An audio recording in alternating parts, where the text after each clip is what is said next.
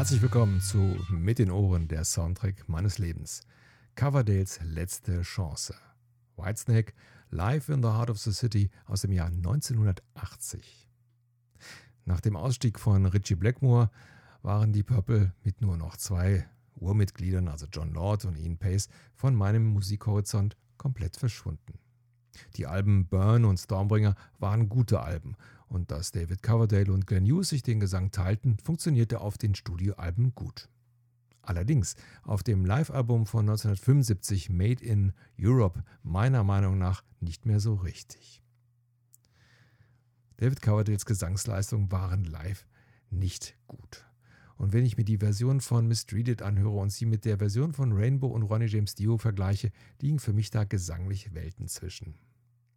Von daher habe ich mir weitere Veröffentlichungen von David Coverdale nicht mehr angehört. Und so gingen auch die ersten drei Whitesnake-Alben, Trouble, Love Hunter, Ready and Willing, komplett an mir vorbei. Aber irgendwann lag sie dann in der Auslage vom Rheinradio am Rudolfplatz, die Doppel-LP Whitesnake Live in the Heart of the City. Und da ich zu der Zeit sehr auf Live-Alben stand, in Ermangelung von Konzerten, schlug ich zu und kaufte die Platte ungehört. Bei dieser Besetzung von Whitesnake mit den Gitarristen Bernie Marston, Mickey Moody, dem Bassisten Neil Murray, John Lord an den Keyboards und auf CD1 Ian Pace und auf CD2 David Bowl am Schlagzeug konnte man schon von einer All-Star-Gruppe sprechen. Die erste CD oder damals die erste LP war das Konzert vom 23. und 24. Juni 1980 aus dem Hammersmith Odeon und meiner Meinung nach auch die bessere Aufnahme von den zweien. Die CD2 ist das eigentlich nur in Japan veröffentlichte Live at Hammersmith aus dem Jahr 1978. Da ich die Studioalben nicht kannte, war ich doch überrascht, Bluesrock zu hören, der besonders durch die Gitarristen Moody Marston geprägt war. Diese Bluesrock-Phase von Whitesnake wird heute als Classic Whitesnake bezeichnet. Auch wenn die spätere Phase, zum Beispiel mit den Alben 1987, erfolgreicher war, hat mir Davids Coverdales Stimme hier richtig gut gefallen. Da in der etwas tieferen Stimmlage seine Stimme nicht so angestrengt klingt und so viel souveräner ist als bei den alten Deep Purple Aufnahmen. Das Stück Fool for Your Loving No More welches Whitesnake erster großer Hit war mit Platz 13 in den britischen Charts und Platz 53 in den amerikanischen Billboard-Charts, wurde 1989 nochmal neu aufgenommen für das Album Slip of the Tongue und dort von der Plattenfirma wieder als erste Single veröffentlicht. In Amerika war diese Neuaufnahme mit Platz 37 in den Charts tatsächlich erfolgreicher als das 80er Original. In allen anderen Ländern verkaufte sich die neue Version nicht besser als das Original. Aber zurück zur Liveaufnahme von 1980. Besonders gut gefahr mir Walking in the Shadow of the Blues mit seinem treibenden Rhythmus und dem klasse Zusammenspiel aller Musiker. Die Live-Atmosphäre kommt besonders bei Ain't No Love in the Heart of the City zum Tragen und natürlich bei Fool for Your Loving No More, was auch live ein klasse Stück ist und wirklich gut funktioniert. Von CD2 Live at Hammersmith sticht für mich besonders das Deep Purple-Stück Might Just Take You Live heraus, wo viel mit der Slide-Gitarre gearbeitet wird und Bernie Marsden den Originalgesangspart von Glenn Hughes übernimmt und das richtig gut macht. Und natürlich John Lords Hammond-Parts.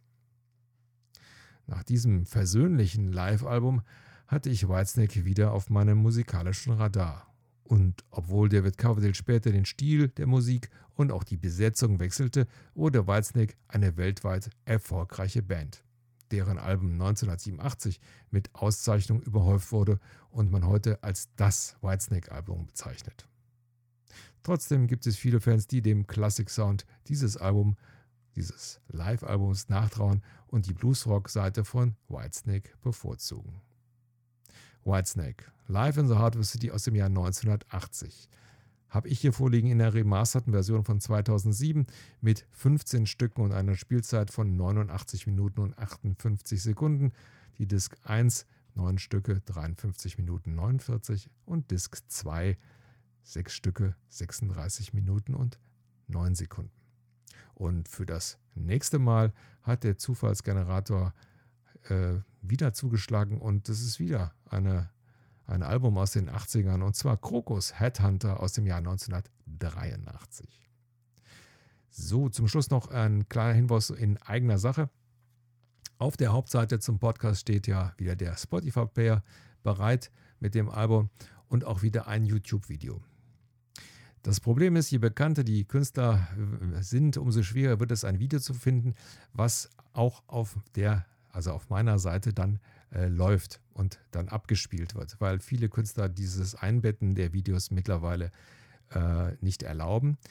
Ähm, also wird es immer schwieriger, äh, gute Videos zu finden und wie in diesem Fall ist es dann leider so, dass ich dann praktisch dieses Video einbette und ihr dann auf die YouTube-Seite äh, ja, das nur auf der YouTube-Seite leider angucken könnt. Ist leider so, lässt sich nicht vermeiden.